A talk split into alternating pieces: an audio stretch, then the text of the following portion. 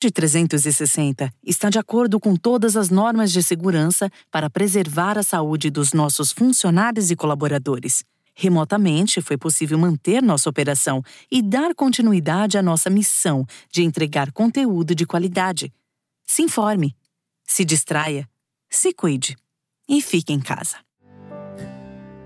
Olá, eu sou o Fernando Rocha e esse é o Na Medida do Possível um não manual sobre a vida saudável. Não manual porque a gente não tem manual.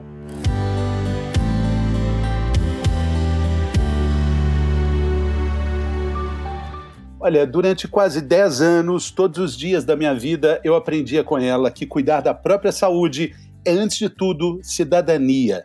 É um gesto de atenção com quem pode precisar do sistema de saúde pública que já é fragilizado. Por isso é tão importante esse cuidar de si mesmo, da nossa respiração, do que a gente ouve, enxerga, pensa, faz. Foi com ela também que eu entendi que o lado físico e o lado espiritual estão, na verdade, do mesmo lado é a minha amiga de travessia oceânica, que eu tenho tanto orgulho de dizer que é também minha irmã mais velha, embora seja tão mais nova que eu. Ela é Mariana Ferrão. Bem-vinda, Mari. Obrigada, Fê. Que delícia de introdução e que delícia estar aqui com você.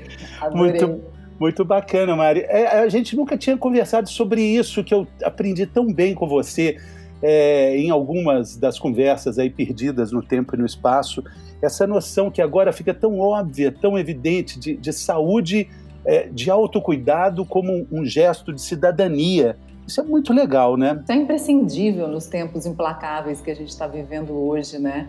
Que a gente tem que entender cada vez mais que cuidar da gente é cuidar do mundo e é cuidar do outro. E o outro também sendo cuidado está ajudando a gente a cuidar de si mesmo. Hoje eu estava ouvindo uma entrevista que o Drauzio Varela deu para o Atila e a Marino, e o Drauzio fala brilhantemente disso também, né? E ele colocou parte da responsabilidade de que a gente não faz isso na nossa Constituição, né? Que está escrito lá. Tem uma frase que começa a história da saúde dizendo que saúde é um direito de todo cidadão e é um dever do Estado. Mas ele diz: bom, então quer dizer que se eu comer tudo que eu quero comer, se eu beber tudo que eu quero beber, se eu ficar o dia inteiro no sofá, e daí se eu tiver um infarto lá na frente, é dever do Estado me dar saúde? E a responsabilidade de cada cidadão?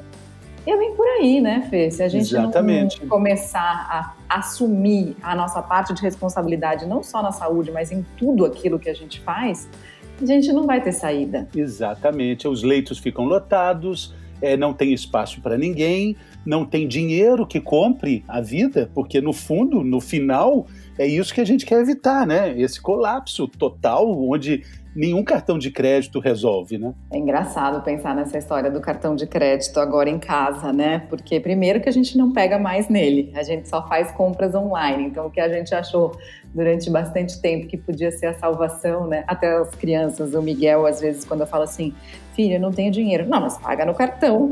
É.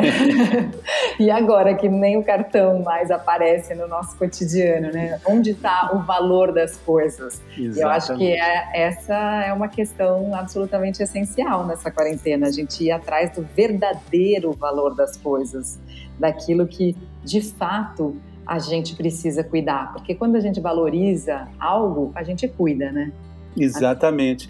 É, e, e, tem um outro conceito que a gente falava muito é, é de uma forma quase que quase como, como um mantra nosso, assim, que é, o que é bom para o coração também é bom para o fígado, para a pele, para a visão, para os ossos, para o sangue, para a dor de cotovelo, para a alma. O, o bom é um bom holístico, é um bom que serve para tudo, né? Hoje também a gente está voltando para esse conhecimento, né? Para caspa, para unha encravada, né? A lista era imensa, né? É.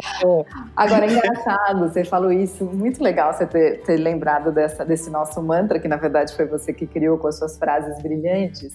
É, e, e, o que a gente estava se referindo normalmente ao bom para o coração, no sentido de fazer atividade física, Isso. de comer uma alimentação um pouco mais equilibrada, é, de dormir bem, que faz bem pro coração, de manter relacionamentos saudáveis. Mas se a gente pensar também nas atitudes que a gente tem e que não tem a ver com a saúde diretamente, mas que fazem bem para o nosso coração, né? Então vamos lá, pensar aqui é, em relações de fato, em conversas que sejam profundas e que façam sentido, em um ritmo de vida mais lento, em um trabalho com propósito. Tudo isso também faz muito bem para o nosso coração e faz bem para o fígado, faz bem para a encravada, faz bem para a caspa e por aí vai, né? Profilaxia da dor de cotovelo. Né? Exatamente, exatamente. Só que a gente fica onde? A gente fica na nossa mente, que é um espaço muito mais limitado do que o nosso coração, porque é um espaço em que a gente está, é, na maior parte das vezes, condenado à prisão do nosso ego que fica se comparando, que fica procrastinando, que fica tentando conseguir o tal do dinheiro no cartão de crédito ou em qualquer outro lugar. E aí a gente não se conecta com aquilo que de fato faz sentido, que está no nosso coração, quando a gente consegue expandir o nosso coração. E aí que está o problema, né? É, e aí a gente volta para uma questão ainda mais básica é, que tem feito parte do seu cotidiano, parte da sua vida, atual e também a vida anterior também, é, que é respirar. A percepção do respirar como um coadjuvante maravilhoso, como um, um lubrificante é, de todas essas coisas boas que a gente estava falando, né? E que a gente faz tão afoitamente, né? Exatamente, porque a velocidade da nossa respiração tem a ver com a velocidade dos nossos pensamentos e tem a ver com a sincronia que a gente consegue estabelecer entre mente e coração. Quando a gente respira, aí a gente já aprendeu isso lá no bem-estar algumas vezes, mais calmamente, a gente está desativando o nosso sistema simpático, ativando o nosso sistema parasimpático, que tem a ver com essa maior tranquilidade, com uma sensação de calma e regulação de hormônios, inclusive, a gente diminui cortisol, diminui adrenalina, e é de graça. Olha só que maravilha. né? A gente precisa de graça, né? É de graça. E, e, tem uma história muito legal que a gente já comentou sobre ela, é que tem uma, um, uma corrente de pensamento que entende assim: quando a gente nasce, todos os é, é, todas as, as inspirações e as expirações estão contadas. Então você tem um número lá, XXX de tantos milhões e bilhões de respiradas. Está tudo anotadinho no livro divino lá então, se já está marcado, quanto mais rápido você respirar, ai meu Deus, oh, eu tenho que, eu tenho que. Pronto, você está contando, está acelerando ali na contagem. É, é bom respirar com calma, porque aí a gente vai viver mais. Isso faz todo sentido, né? Se a gente respirar com calma, a gente realmente vai viver mais, né? E eu acho que a gente pode muito usar o outro, porque sempre que você me fala disso, eu me lembro da, da época em que eu mergulhava. E no mergulho você sempre vai em dupla exatamente para que um possa ver se o ar do outro está acabando, se o oxigênio do outro está acabando. E às vezes a gente nem está percebendo que a gente está respirando de uma maneira mais acelerada, mas que bom se a gente tiver alguém do nosso lado que possa dizer para a gente: ei, se acalma, respira um pouco mais devagar, usa mais a sua amplitude, né, das suas costelas, dos seus pulmões, da sua barriga. Usa todo o espaço que você tem aí dentro de você, preenche de ar para depois começar a esvaziar tudo de novo. E às vezes é difícil ter essa consciência sozinho, precisa de treino, precisa de disciplina, de comprometimento com você mesmo. Ontem foi muito engraçado, eu participei de uma live com o Roberto Chiniachik, e ele disse que teve uma época em que ele seguia um guru e esse guru é, dava como lição de casa para as pessoas que a cada semana você tinha que marcar um encontro na sua agenda de meia hora com você mesmo. E era simplesmente colocar na agenda e aí você chegava para você e falava: Oi, Fernando, tudo bem com você? Como você está essa semana? E ele me contou que a maior parte das pessoas, quando voltava na semana seguinte, tinha perdido o encontro com si mesmo. Porque é muito difícil a gente encontrar com a gente. Né? É, é, é, muito difícil a gente, de fato, ter essa a meditação é isso? A meditação é isso? Eu acho que é. Eu acho que ela pode ser muitas coisas, mas para mim, ela, ao longo dos últimos pelo menos 25 anos, ela tem sido esse encontro comigo e eu procuro que ela seja cada vez mais. É... Mas é difícil, porque às vezes você está ali e, e você senta para meditar e você pare, a sua mente parece metrô em horário de pico, né? Sempre tem, tem um pensamento querendo invadir ali. Não cabe mais nenhum, mas sempre tem um querendo empurrar os outros para o lado. E aí você senta só para meditar e você percebe, na verdade, que o trem está parado. E tem um problema muito mais sério ali na linha. Sim. E aí você vê que, no fundo, no fundo, todas aquelas, aquelas pessoas ou pensamentos que estavam tentando entrar no seu trem não vão conseguir mesmo, porque aquela linha não está andando para frente. Então você começa a investigar as causas verdadeiras de toda aquela preocupação. E só que nem sempre isso é fácil de fazer, né? Sim, mas a gente tem um tempo importante agora de percepção disso, né? É, você tem tido é, a oportunidade de falar com pessoas assim que começaram a meditar estando mais em casa, ou por mais aflição, ou por mais é, medo, encontraram esse caminho da meditação nesse momento difícil? Muitas, muitas pessoas têm me dito isso, que começaram a meditar, que nunca tinham conseguido e que estão conseguindo agora, ou que recorreram à meditação como uma das maneiras de se acalmarem e estão muito gratas por terem iniciado nesse processo de meditação. Mas é, eu, antes de falar disso, Fê, me veio à cabeça que eu preciso te pedir desculpas porque eu nas minhas meditações dessa quarentena eu descobri que eu sou muito mais chata do que eu achei que eu era. Então, desculpa por você ter convivido comigo durante esse tempo todo. Ô, Mari, foi, foi um aprendizado imenso. Foi, foi o que eu disse, né? E falo sempre, uma travessia oceânica de troca, de, de, de ceder, de, de entender, mas eu acho que você foi muito, muito mais complacente comigo do que eu com você. Quem tem que se desculpar, na verdade, sou eu, porque o chato sou eu, que eu nem meditar direito eu sei, e você já evoluiu tanto, imagina. Não, eu também aprendi demais, eu também. Né? E sinto, e sinto muito a sua. E sinto no fundo do meu coração a sua generosidade comigo, por mais ah, que a gente tenha é. enfrentado tantos desafios. É o que eu estava falando outro dia com a doutora Ana, né? Ela falando, ô oh, Fernando, eu gosto tanto de você. Eu falei, eu gosto também. Aí me vem sempre a frase, a filosofia da minha avó Lota. Você sabe qual é, né? Uhum. A avó Lota, ela falava que quando você não gosta de alguém, você não precisa preocupar. Porque a pessoa também não gosta de você, não. Não precisa. Mas que quando você gosta de uma pessoa, você também não precisa preocupar, porque a pessoa também gosta de você na mesma medida, na mesma intensidade. É, o amor é um espelho, né? O sentimento é um espelho, né? É, eu tava Muito sabe a volota. eu estava vendo outro dia, né, que a gente vai logo falar dessas questões aí, que a gente uma das bases da nossa amizade para quem está ouvindo a gente, eu e a Mari, a gente se fez amigo é, trocando poesias, poemas, versos, livros. E para me preparar para essa conversa com ela, é, eu encontrei um verso do Guimarães Rosa dizendo o seguinte: Mari, olha só que interessante. Só se pode viver perto de outro e conhecer outra pessoa sem perigo de ódio se a gente tem amor. Qualquer amor já é um pouquinho de saúde, um descanso na loucura. Isso é Riobaldo sobre Diadorim. Maravilhoso. O amor é saúde, né? É o que a gente falou também no início, né? É tudo. O amor faz parte desse cuidado que faz bem para a pele, para o coração, para os rins, para o fígado, para a vesícula, né? É, e, e, mas antes de falar de entrar nesse caminho da poesia, eu queria te, te é, perguntar sobre um, um assunto que eu vi você comentando nas redes sociais. E aí eu falei, gente, eu preciso falar isso com a Mari. É, é sobre sonho. Hum. É, é você fez uma pergunta, gente, vocês estão sonhando muito na, nessa quarentena? E eu falei, gente, eu estou sonhando demais, Mari. Inclusive com você, eu já até falei, né? Uns sonhos muito malucos por que, que você acha que as pessoas estão sonhando muito nessa época? Porque, bom, eu não sou especialista nisso, né, Fê? Mas, assim, eu suponho que seja porque a gente não está dando conta de processar tanta transformação e tanta mudança ao mesmo tempo. E aí, é, aquilo que a gente não processa de maneira consciente, o nosso inconsciente fica encarregado de fazer esse trabalhão, né? Então tem muita coisa para a gente digerir que a gente está digerindo em sonho.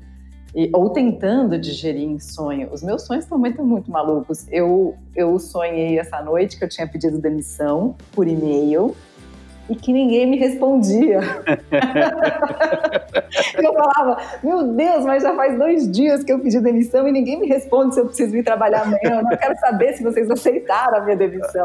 E eu acho que é um pouco isso, assim, né? Na verdade, hoje, por exemplo, para eu me demitir, eu teria que pedir demissão para mim mesma. talvez eu não esteja me escutando, né? é, talvez você esteja com vontade, né, Mari, de falar alguma coisa, né?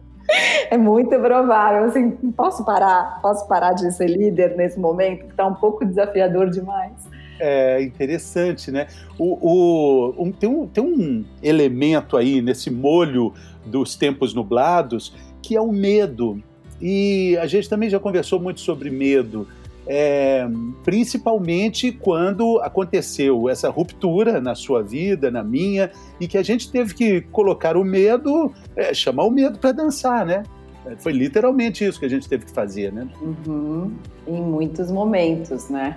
E, e aí o medo ele vem e bate na sua porta. Na verdade, ele não pede licença, né? Ele entra e quando você vê, ele está na sala almoçando com você, ele está na cama dormindo com você, ele está na, na pia lavando louça com você. E de fato, se você não olhar para ele e não falar, escuta aqui, meu caro, o que, que você está querendo me dizer? Ele vai continuar como um fantasma, como uma sombra no seu pé, na sua cola.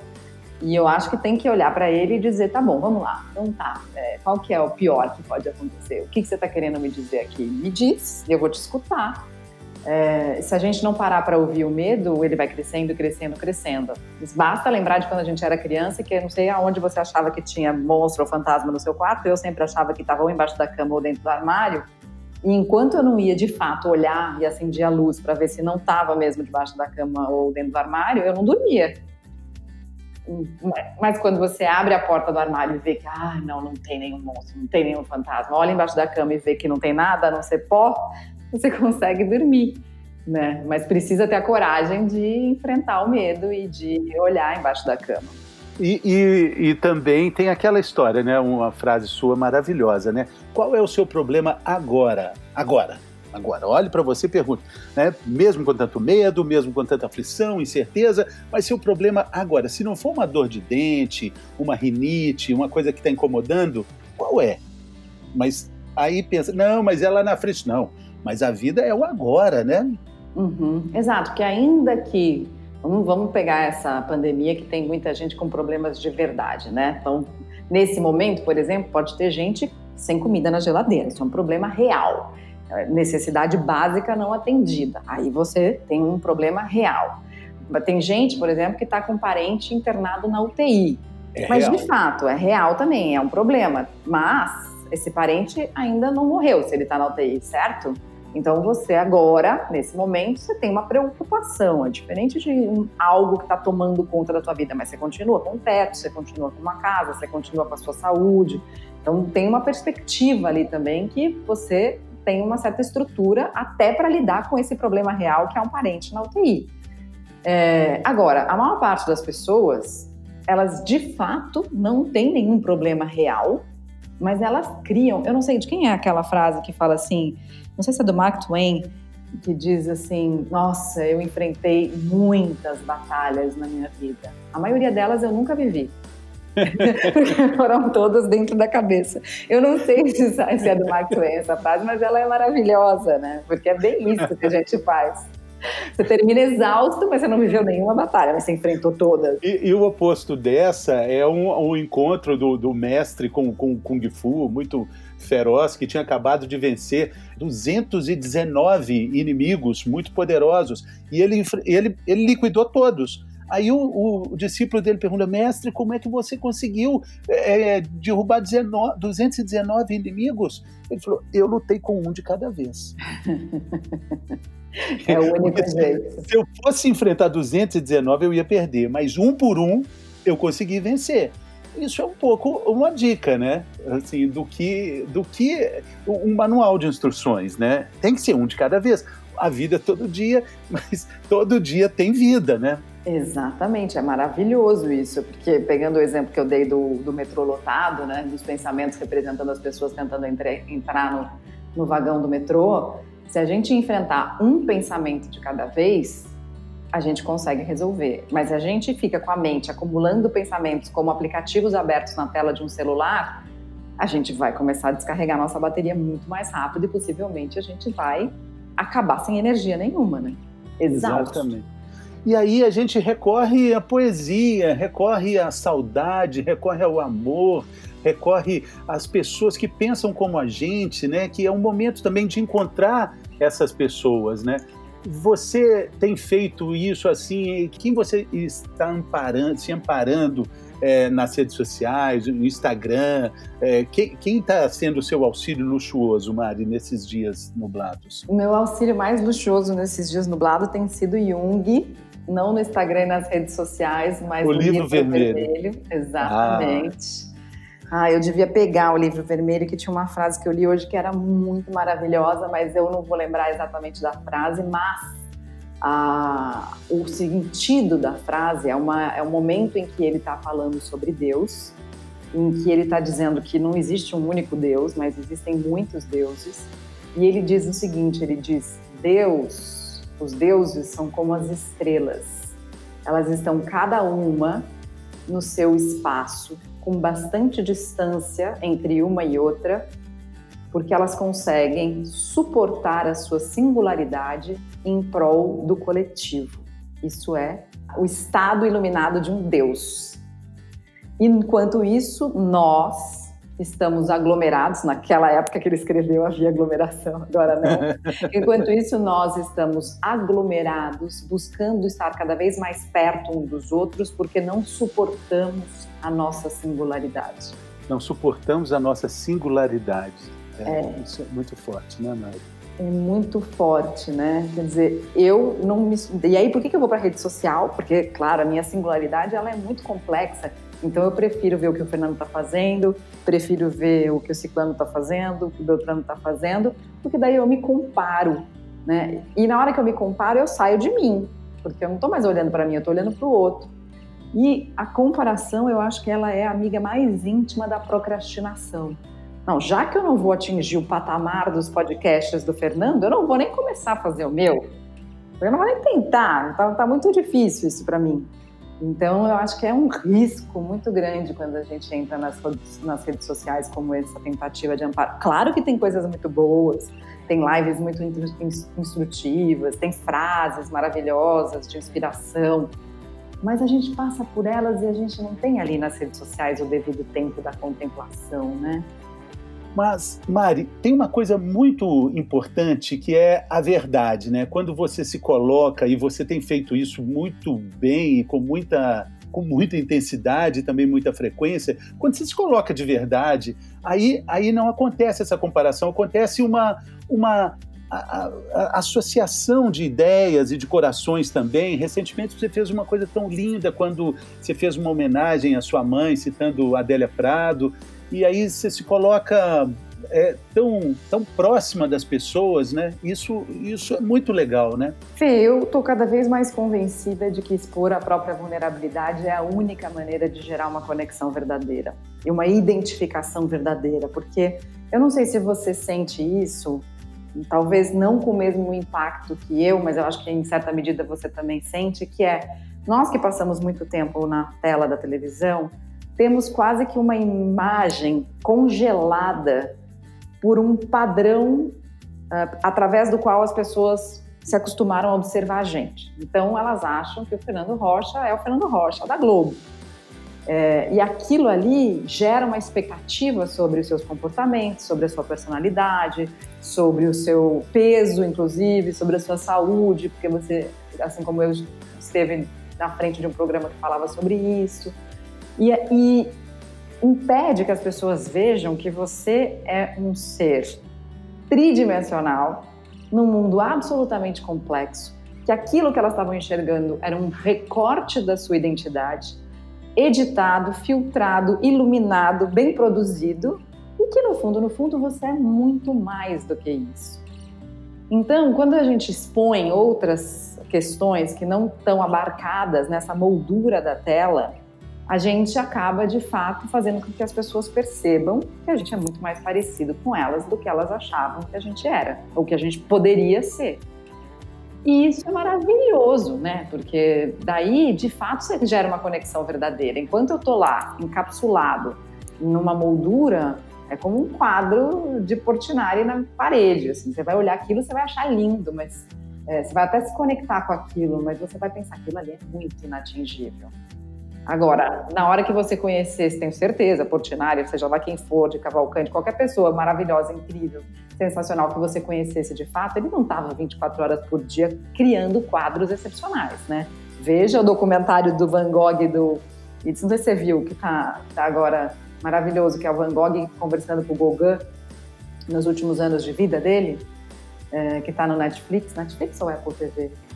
E olha o que é a vida dessa pessoa para que ela possa criar algo sensacional. Sim, atordoada demais, né? É, então. Agora, é impressionante assim como você se coloca com toda essa convicção de que expor a vulnerabilidade é uma forma de estabelecer conexão verdadeira, mas você se coloca de um jeito ah, absurdamente humano e ao mesmo tempo é, maravilhoso também, né? Eu conheço essa Mari que as pessoas vêm conhecendo agora e fiquei muito impactado com essa homenagem que você fez para sua mãe, que vira um outro marco, né? Você perdeu sua mãe aos 20 anos, não é isso? Foi, exatamente, aos 20 anos. E, e aí agora foi o que eu falei, né, no poema, que é um desempate do tempo. Que agora é, faz 21 anos que ela se foi e eu só tive 20 com ela. Então eu passo a ter mais tempo de vida sem ela do que com ela, que foi muito forte, assim, para mim. É, depois foi engraçado até porque é, foi no dia 14 de maio e algumas pessoas em grupos diferentes assim do WhatsApp começaram a falar que aquela semana especificamente foi uma semana muito difícil. E aí eu telefonei para uma amiga minha que é astróloga, falei: "Escuta, tem alguma coisa no céu acontecendo para justificar?"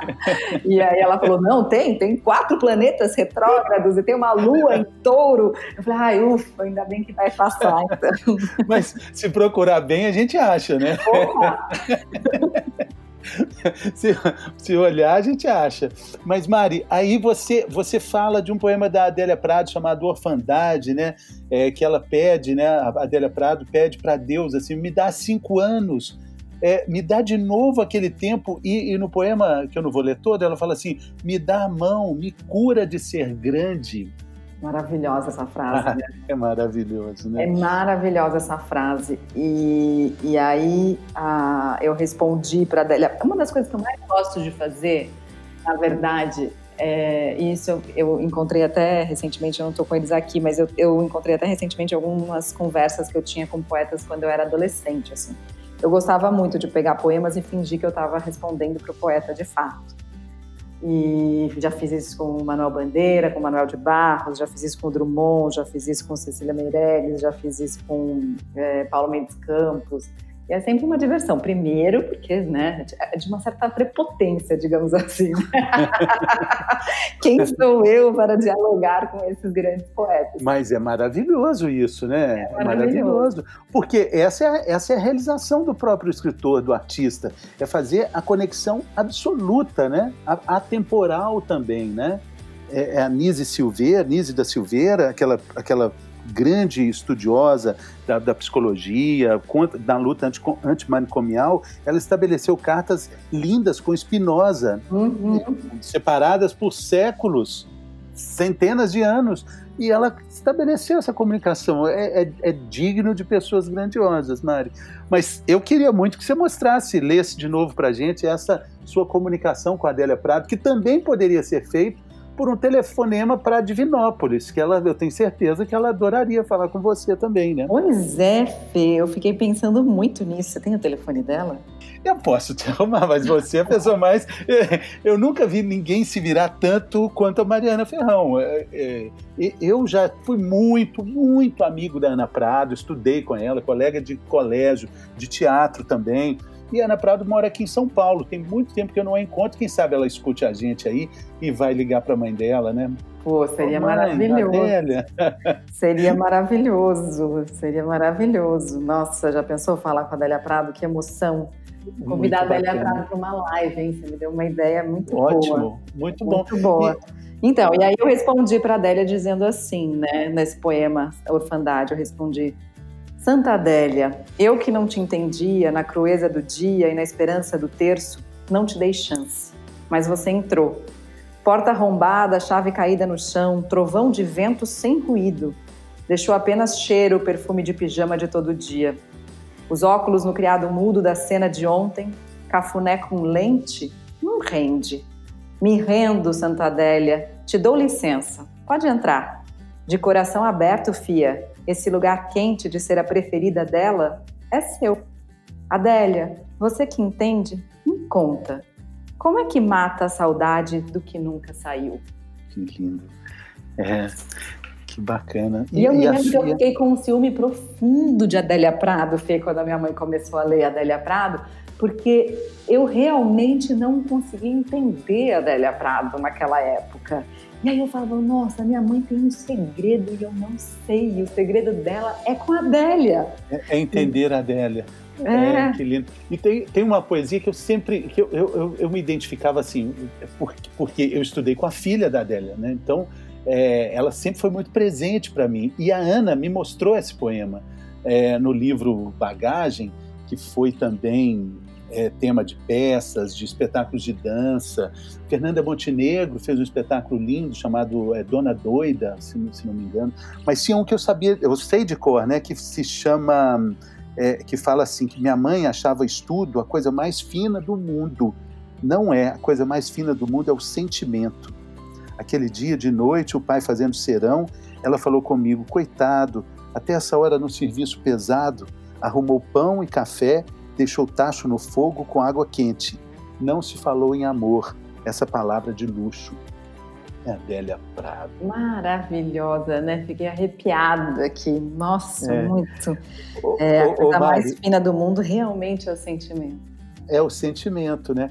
E assim, eu comecei falando sobre isso, que a nossa amizade é muito, por isso ela é muito solidificada, por isso ela tem pilares muito fortes, porque ela começa numa poesia, né, numa história muito linda da literatura, talvez a mais linda história de amor da literatura brasileira, que está mundial, é de, de Guimarães Rosa, de Adorim e Riobaldo.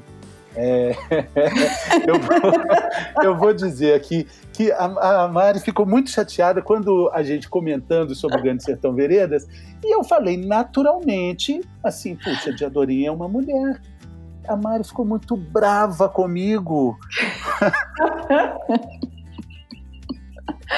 Eu estava já na mais da metade do livro, imbricada naquele misterioso sertão veredas, e de repente o Fernando acaba com toda a graça, fazendo um spoiler e aí ele falou, pô, Mari, mas isso foi minissérie da Globo, você não lembra? Que a Dorinha era a Bruna Lombardi. Então, gente, então, a Bruna Lombardi, de Diadorim, foi o maior spoiler eh, que pode ter tido na história da, da, da teledramaturgia, porque todo mundo sabia que era Bruna Lombardi. acabou, com, acabou com o mistério de Grande Sertão Veredas. Mas, Mas é para Mari, eu... não. É? Não, eu tenho uma capacidade incrível de esquecer as coisas que eu vejo. Exatamente, e principalmente quando elas não me interessam, ou quando me interessa esquecê-las. Então, eu apaguei da minha memória Bruna Lombardi como de Adorinha, até para que eu pudesse ter de novo o gosto de descobrir um novo é, mistério. É. Mas, mas ele, é, ele é super possível quando você começa a ler, né? Os, é, tem, tem muitas pessoas que dizem que é um livro que ele tem vários, é, vários momentos, assim, que você pode ler em vários momentos da sua vida e que você vai, vai se reencontrar com, com Riobaldo, com, com Diadorim, de outra forma, com outro conceito, com outra ideia de mundo, né? Faz tempo que você não. Você leu de volta depois daquela, daquela li, vez que você li, leu? Leu outra vez? Li, outra vez, e foi outra coisa também maravilhosa. Agora, quem tem me feito bastante companhia é Manuel de Barros, sabe? Ah, Manuel hum. de Barros é fantástico para esses dias, né? É, Manuel de Barros diz assim: tudo que não invento é falso. é maravilhoso, né? Tudo que eu não invento é falso, eu não inventei, eu não sei, então é falso. Que a maior riqueza do homem está na sua incompletude. Eu gosto muito daquele poema dele, Sou um apanhador de desperdícios. Nossa! É incrível, né? Você sabe que o Miguel tá tendo na escola só Manuel de Barros? Que lindo! Aí, é, todas as aulas online dele são uma leitura de, de Manuel de Barros. E aí é, ele fala, tem aquela parte, tem um, um poema que ele fala lindamente, né? É, a gente brincava de palavras descomparadas. O sol tem três letras, o céu tem três letras, o inseto é maior. É, e é incrível. E aí a gente fez, a gente cortou palavras para brincar de palavras descomparadas. E eu falei, fala aí, fiquei brincando com ele e com o João. Fala uma palavra. E eles falaram várias palavras, a gente recortou pedacinhos de papel, cada um com uma palavra. Falei, agora vamos sortear as palavras aleatoriamente e vamos ver qual poema que surge desse embaralhar de palavras. E, e, acho que a gente vai assim também despertando o interesse deles pelas palavras, né? Que é algo tão em desuso ultimamente. Muito bacana, muito bacana ter essa calma, né? É, de, os filhos são esponjas, né? Eles percebem muito isso da gente, né? É, agora, nesses dias também, tem pessoas super legais. Outro dia a gente até trocou isso, né? Trocou alguns podcasts, né? Eu tenho adorado a Patrícia Palumbo no, no Peixe Voador. Ela recita poemas. Hoje, hoje mesmo ela recitou Adélia Prado, recita muito Manuel de Barros, Manuel Bandeira. É, Ronaldo Fraga também, que é um outro. Esse é mineiro, a Patrícia, Patrícia Palumbo não, né? Mas é, o Ronaldo Fraga ele toma café toda manhã com um, um, alguém que já se foi, mas alguém que tem muito a dizer. Então ele conta, por exemplo, de um encontro da Elke Maravilha com Carlos Drummond de Andrade. Carlos Drummond de Andrade era assim muito fã da Elke, sabe? Que é, legal, não sabia disso. É, umas coisas assim inusitadas. Ele fala é, um passeio sobre a obra de, de Belchior, por exemplo. Belchior, um músico de uma é, complexo, denso, maravilhoso, uhum. né, também. Então, é, essas pessoas têm ajudado, né? Outro que eu descobri agora recente também, o Clóvis de Barros, é, com a inédita pamonha é o nome do podcast dele. Jura? Preciso ouvir. Eu adoro o Clóvis, é. ainda não, não ouvi. É muito legal. Agora, sabe por que, que chama Inédita Pamonha? Por quê? Ele explica com aquela, aquela, aquele sarcasmo dele, né? Peculiar. Que, assim, quando você está num, numa estrada, você está com fome, você vê uma, uma, um pequeno estabelecimento que tem uma loja ali e vende pamonhas. Você, com a maior fome do mundo, você vai assim absorver toda aquela beleza, aquela fofura de pamonha de um jeito muito, muito divino. A segunda pamonha já não vai bater no estômago daquela mesma forma. A terceira, então, nem se fala. A quarta vai ser um estrago tremendo. Quando você vê, você já está comendo a sexta e ela já não é nem sombra do que foi a primeira. Então ele faz o podcast como se as palavras, os conhecimentos fossem tão suaves e tão divinos e tão plenos como essa inédita, não é nem a primeira, aquela inédita pamonha, aquela coisa que você espera é, absorver e se deleitar, entende? E não é nem a, a, a segunda, a terceira, é só aquela. Mas a gente não entende, né? A gente não entende, a gente quer comer mais, mais. Você não, você entende mais isso, né? Não, não, eu achei maravilhoso, porque às vezes é isso mesmo. Às vezes você pega um livro e você abre numa página qualquer e você tem uma revelação, você fala, uau! Aí você acha que o livro inteiro é maravilhoso, mas na verdade era só aquela frase que você precisava. é mesmo! Tem muito disso. É e a mesmo? gente fica querendo que aquele livro tenha o tempo inteiro aquele encantamento. É igual é, uma pessoa que a gente gosta. A gente acha que todo dia vai ser igual o primeiro beijo. Não vai, né? Então, não, vai ter que se descobrir, vai ter que é. se reinventar, vai ter que né, fazer um tempero, fazer algumas coisas, né? Bota um é. salzinho, um queijo ralado em cima, porque senão... Faz um café, capricha na sobremesa, e, né? Falando em café, o Fê sempre falava assim, ai Mari, você é muito chique, você toma café sem adoçante, café puro, é só as pessoas chiques que conseguem. Você não sabe o que eu tô tentando fazer nessa quarentena. Deixar é. de tomar café. Ah, nossa, então você já, já evoluiu num ponto além. Você ultrapassou o café. Enquanto eu estou tentando tomar o café sem açúcar, você quer eliminar o café. Pensa, já estou uma volta inteira na sua frente ali, ó. Dando um casinho. Mas quando as pessoas falam, você não quer um café? O que, que você diz? Veja, agora as pessoas não falam, né? Porque eu não vou à casa de ninguém. Então, é um bom momento para poder fazer essa transição com segurança, porque ninguém vai me oferecer café nesse momento. Mas e aquele café que a gente tomava, aquele café filosófico, universal, do tamanho do, de toda a galáxia, como é que você faria? Um chá. Ah, você tomava chá? Ah, o chá. É verdade. Chá. O chá, o chá. É. É, eu acho que assim, o café ele fica muito melhor com o pão. Café com pão, arroz com feijão, essas coisas. Agora o café puro, enquanto café, aquele café corajoso que só vem ele, eu acho que também é indispensável. Se, por exemplo, amanhã acaba o café no mundo, eu ficaria triste, mas não ia para as ruas protestar, não ia. Não faria um panelaço. Eu, eu... Então, o café fica bom com pão, mas fica bom com companhia também, não é? Ah, isso é muito bom, isso é muito bom. Então, e Tomando- agora, menos companhia, tá mais fácil também verdade. deixar de tomar café. É. É verdade. É, sabe uma coisa que eu deixei também? Estou tentando? Não, é pizza. Porque pizza é uma coisa que também, né? A gente é bom com companhia. Você tem que sair, já que não tem pizzaria aberta, é um bom momento também. Pois é. Boa, boa. Não é? Eu abandonei a Ótimo. pizza há muito tempo na minha vida, Há sinto falta tempo. dela. De vez em quando. mas, mas também concordo. Você sabe que eu- nesse dia que a, minha, que a fez o aniversário da morte da minha mãe, eh, me ligou a melhor amiga dela, foi o melhor momento do meu dia, a Lídia. E a Lídia é- era casada com o João e era a melhor amiga da minha mãe, junto com uma outra amiga que chamava Regina, que era casada com o Inácio. O Inácio, a Regina, a Lídia e o João iam na minha casa todo domingo, enquanto a gente era criança, e eles também tinham filhos, para comer pizza.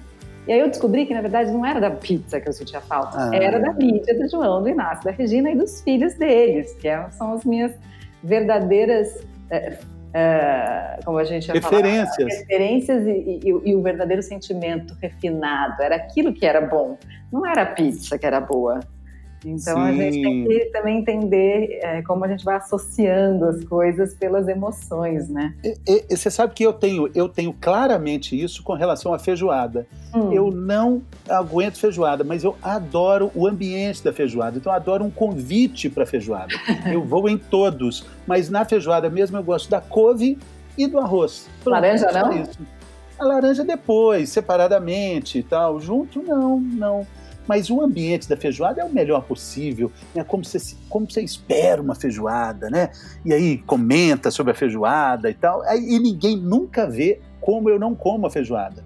Porque eu fico ali conversando, é, tá ótima. Eu eu tô até fazendo uma confissão para você, das muitas, né, que eu sempre faço quando te encontro, né, Mari? Gente, quer saber algum segredo do Fernando? Me pergunta. Ô, Mari, nessa, nessas nossas descobertas filosóficas, você me apresentou também um uruguaio chamado Mário Benedetti, né? Ah, Fê. Hum, Esse, esse é fantástico, né? esse é maravilhoso, né? É difícil competir com o Mário Benedetti, né? Você tem É. alguma coisa Ele fala, dele aí que fala você muito de amor, né? Ele fala muito de amor, né? De um jeito tão bacana. Eu escolhi só um, um trechinho para introduzir o que é Mário Benedetti, Hum. que é o seguinte: sobre escolhas, sobre comportamentos, né? A vida é feita de escolhas, sobre caminhos que a gente toma. Ele fala isso. É, mas existe verdadeiramente outro rumo? Na verdade, só existe a direção que tomamos. O que poderia ter sido já não conta. Muito bom, né? Você vai ficar, puxa, já é, já é, já foi, né? É, muitas vezes a vida exige que a gente tome uma decisão e os caminhos lá na frente fazem com que a gente olhe para trás e pense, meu Deus. Não, tem um poema dele que eu am- amo, que chama Por que Cantamos? Não sei se você conhece. Por que Ele cantar? é triste, mas eu vou ler. Tá. Se cada hora vem com a sua morte, se o tempo é um covil de ladrões, os ares já não são tão bons ares, e a vida é nada mais do que um alvo móvel, você perguntará por que cantamos? Se nossos bravos ficam sem abraço, a pátria está morrendo de tristeza e o coração do homem se fez cacos antes mesmo de explodir a vergonha, você perguntará por que cantamos? Se estamos longe como um horizonte, se lá ficaram árvores e céu, se cada noite é sempre uma ausência e cada despertar um desencontro, você perguntará por que cantamos? Cantamos porque o rio está suando e quando sou o rio, sou o rio. Cantamos porque o cruel não tem nome, embora tenha nome o seu destino. Nossa Senhora. Maravilhoso, né? E é mais bonito ainda em, em espanhol, né? Que é a língua original dele, porque o, o espanhol eu acho que foi feito para poemas. É igual o alemão para filosofia e o inglês para manchete. O espanhol foi feito para poesia. O português a gente ainda vai descobrir, talvez. Mas o português para romance funciona muito bem, né? Para conto funciona muito bem. É. É, não, uma poesia, né? A língua portuguesa é maravilhosa. Você vê isso. É, outra coisa também legal de perceber, quando a gente vê seriados, agora tem, tem uma onda de, de seriados da Islândia. Nossa, é muito difícil. Imagina um samba cantado por um islandês. É muito pouco sonoro. E a melodia portuguesa é muito linda, né? Nos seus vários acentos na, na, nesses agudos, graves, nessas. Esse jeito de falar o português é muito lindo, né? É eu, muito. Eu sou muito fã. Mas qual é a moda das seriados da Islândia que eu fiquei com, com curiosidade aqui? É, o, o, crime de Vaslak, é, esse, esse é um ele se passa totalmente na neve, claro, né? Paisagem natural da, da, da Islândia, um, um seriado de de, de perseguição policial, investigação de detetives. Bom. É, Mari, não é o meu predileto. Agora eu estou vendo é, Noite Adentro. É uma hum. ficção muito interessante que se passa dentro de um avião. O Uau. mundo está sofrendo uma pane terrível, as pessoas não podem ver o, o, sol. E eles ficam voando a noite inteira é, é, é em torno do planeta. Uau. Porque se aparecer o sol, todo mundo morre. Nossa. Basicamente é isso. Nossa. Interessante, né? Só que dentro do avião estão as pessoas mais difíceis do planeta. Tipo assim, o mundo vai acabar e se ele for repovoado, só tem gente ruim. Imagina. que triste. Que é, triste. É, essa é a parte triste. Eu não sei como é que termina, porque eh, onde eles vão, eles só podem, eles só podem voar à noite, só podem ficar rodando à noite. E quantos noite, episódios noite. são? Eu acho que são seis, sete, né? porque não, é, o planeta é um só, né? Se pudesse ir pelo espaço, né? E agora vamos para Marte. Não, é, é, é, é o tempo. Só aqui. É só aqui. É só aqui. Você, você acabou de ver o The Good Place? Sim, The Good Place. Essa, essa é uma dica de ouro para esses tempos, assim, que a gente fica sem entender, né? Sabe o que eu achei maravilhoso no The Good Place? É, que você consegue ver é, eu achei muito curioso aquele episódio em que eles voltam para a vida normal deles, como se eles ainda não tivessem morrido, fazendo um pequeno spoiler aqui, mas vale a pena ver de qualquer jeito. E aí é, eles recebem uma interferência ali de alguém que está do outro lado, impedindo eles de morrerem e fazendo encontros acontecerem.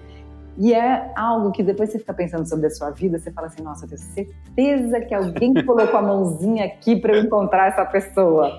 Né? Você identifica os momentos da sua vida onde você teve essa ajuda do além, é. e, e, ali está muito claro, assim. Né? É, é, é, muito legal a percepção do bem e do mal, né? É, que é completamente destituída assim de rótulos, de estereótipos, né? É, aliás, eles colocam estereótipos justamente para a gente entender que o bem e o mal eles estão muito mais próximos da nossa realidade, do nosso julgamento imediato, do que a gente imagina, né? Não, e eles estão muito mais perto um do outro também, né? Um do outro, um do outro. Isso é muito legal. É, só, só, explicando o que é o The Good Place, é um seriado onde as pessoas supostamente já morreram e chegam no céu e lá eles têm que eh, refazer algumas coisas que deram errado na vida deles, porque senão eles supostamente vão para o inferno. Mas o que é inferno, o que é céu, o que é vida, o que é morte, o que é certo, o que é errado? É isso que o seriado fala, né? É de um jeito muito engraçado, né? Muito engraçado. É muito divertido, é maravilhoso. Os personagens são muito bons, muito bons. Agora, o, o, o Mari, o, o Mário Benedetti, ele tem uma relação também de amor, assim, com. Você, sempre me contou essa história, antes de eu ler, de de eu ser apresentado aos contos dele, você me falava assim da, dessas escolhas, né, da, das escolhas da vida mesmo, né, e de uns contos dele que ele volta para um amor passado, um amor antigo. É, é, esse repertório é muito bacana, né? De ai meu Deus, esses amores, ai, essas escolhas, ah, coisas que ficaram perdidas no tempo, é, é, é muito bom. Tudo isso volta quando a gente está mais recluso, mais em contato com a gente mesmo, né? Tem uns, um falando de amor, Mário Benedetti, tem um chamado Amor de Tarde, serve para para essas tardes de quarentena. Vamos ler uma primeira estrofe, diz assim, ó: É uma pena você não estar comigo. Quando olho o relógio já são quatro e termino a planilha e penso 10 minutos, e estico as pernas como todas as tardes. E faço assim com os ombros para relaxar as costas, e estalo os dedos e arranco mentiras. É uma pena você não estar comigo. Nossa. Ah, é, ele é, é, difícil competir. É difícil, né? É, é. Ele, ele é maravilhoso, né? Porque ele também era, além de um contista fantástico, é muito bom no romance, né? Ele tem romances muito, curtos, romances curtos, impactantes, né? É, não, maravilhoso, né? Qual que você mais gostou dele? Olha, me relembra, porque eu tenho aqui os livros todos, eu tentei procurar, eu acho que o dele eu perdi, mas. Tem um que eu amo de paixão, que é Primavera no Espelho Partido. Esse, para mim, é um, assim, que. É, que em, em, espanhol chama Primavera con, con una esquina rota, mas em português a tradução feita foi Primavera no Espelho Partido. E eu acho que é de um, nossa, é de um primor, assim, daqueles livros que você começa e não consegue parar nunca mais. Tem o Graças por el Fuego também, que é interessante, a Trégua também, que é um forte, assim, é, é não é, é, é para é para os fortes os romances do Mário Benedetti, eu acho, assim, é denso, né? É, sim, é denso. porque são, são escolhas tomadas, escolhas revisitadas, decisões que não voltam ou que voltam de, de um jeito muito tardio, né? Encontros é, que parecem que vão resolver tudo, mas que não resolvem nada, né? É, é, é um dilema, né? Exatamente. É um dilema. É um dilema. Tipo Manuel Bandeira também, que eu separei aqui. É, Manuel Bandeira, essa coisa trágica também de alguns poemas dele. Tem um que chama Pneumotórax, né? Que ele, o médico fala, diga 33. 33, 33, 33. Respire. O senhor tem uma escavação no pulmão esquerdo e o pulmão direito infiltrado. Então, doutor, não é possível tentar um pneumotórax? Não. A única coisa a fazer é tocar num tango argentino. Pode de preferência um Piazzolla. é, essa coisa trágica, portenha também, de dançar, né? A dança tem isso também, né, Mari? Você me ensinou a dançar, sabe? Você me ensinou a valorizar a dança, a ter tanto respeito pela dança, embora eu não, não consiga exercê-la de uma forma assim, grandiosa, mas foi você que, naquelas primeiras reuniões que a gente tinha, falava: gente, dança é saúde. Naquele conceito que a gente falou no início, né? Dança também é saúde. Eu falei: meu Deus do céu, não é possível, eu não entendo nada, sei que vou ter que dançar. E cada vez que você falava, me dava um desespero tão grande. Até que uma hora eu falei: vou, vou ter que dançar. Eu vou Não. dançar. E quem diria né, que a dança ia ser uma revelação de você para o mundo, Fernando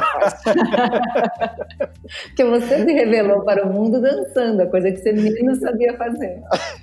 Então a vida, a vida, né? Ela, ela, ela surpreende, né? Com, com, essas, com esses caminhos. Se né? a gente deixar, né, Fê? Se a gente deixar, mas, mas tem que deixar, né? Algumas vezes tem que deixar, né? Ou tem. não tem que deixar? Não, tem que deixar muito mais vezes do que a gente deixa, eu acho. Eu acho que esse é o verdadeiro convite. Deixe a vida te surpreender. Exatamente. Embale é. nesse ritmo aí. Qual é o fluxo, né? Desse ritmo, dessa cadência que está te chamando? Olha, que bacana. É isso mesmo. Entenda, entender, né? Assim, para a gente já caminhando para o fim aqui, é disso que a gente falou. A gente falou de sonho, a gente falou de medo, a gente falou de respirar, de entender, de perceber. E acho que a, a mensagem que fica é, é, é, isso tudo que a gente acabou de dizer, né? Entender, respirar, perceber, fazer o que a gente está fazendo, mas só que entendendo o que a gente está fazendo. Seria isso? Eu vou, eu vou então apelar para Mário Quintana, posso? Sim. no dia em que estiveres muito cheio de incomodações, imagina que morreste anteontem confesse, tudo aquilo teria mesmo tanta importância? que maravilhoso, hein? Que maravilhoso. É, é isso. A gente, a gente entende, olha, percebe, sonha, respira e vê que né? Que a vida está posta, né, Mari? E sente, né? Sente que a vida está posta e está fluindo e está nos chamando. Aliás, como está me chamando aqui o João. Tá bom. Quantos minutos falta para acabar? Já estamos terminando, já estamos terminando. O João, que eu conheci tanto na barriga da Mari, É, e fiquei muito feliz, porque a Mari passou por duas gravidezes e sem ter antipatia é, é, de mim, porque a gente estava muito próximo. Eu, eu, sempre tive, assim, é, nas gravidezes que a minha companheira Yara teve, né, do Pedro e do Rafa, ela sempre falava: em cada gravidez você escolhe uma pessoa e tem uma antipatia para o resto da vida. Isso não aconteceu isso, comigo com ninguém, isso, eu acho. Isso me dava um medo tremendo, Mário. Eu tinha tanto medo, porque as antipatias que a Yara tem, ela tem até hoje. Olha quanto tempo o Rafa tem 22, o Pedro tem 28, e ela continua com a antipatia dessas pessoas que ela teve na gravidez. Então eu tive muito medo de ser o eleito da antipatia gravídica. Não, e detalhe, não... né? Que eu e a Yara, virginianas, fazemos aniversário muito perto. Ela é do dia qual? 25! 25 um dia. de agosto e eu 24. É. Uau! Você é. corria é. risco mesmo, né? Bom, então para terminar, eu vou, eu separei aqui é, Riobaldo falando sobre Diadorim e sem entender esse amor que ele estava sentindo por um colega que era o Riobaldo, né? Que era colega jagunço como ele.